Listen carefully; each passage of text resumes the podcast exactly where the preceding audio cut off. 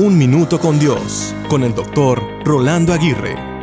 Recuerdo que hace un tiempo tradujeron un show de televisión llamado Cheers, donde todos sus personajes se conocían. Después hubo otro show donde se mostraban cuatro amigos inseparables y a su vez muy controversiales. Últimamente se popularizó el show Friends, Amigos. Todos estos programas de televisión, al igual que muchos más, muestran una necesidad y enfoque que todos tenemos, los amigos. Las culturas modernas son descritas como un conjunto de personas que son íntimos extraños, es decir, que están físicamente cerca pero emocionalmente distanciados. La Biblia contrarresta esta imagen con la figura de un grupo de personas viviendo en comunidad quienes comparten la vida juntos como amigos verdaderos física, emocional y espiritualmente.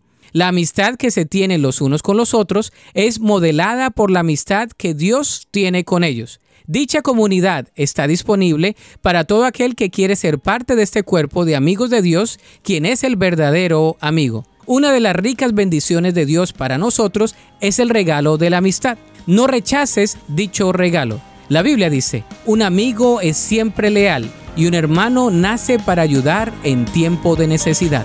Para más información o para escuchar episodios anteriores, visita unminutocondios.org.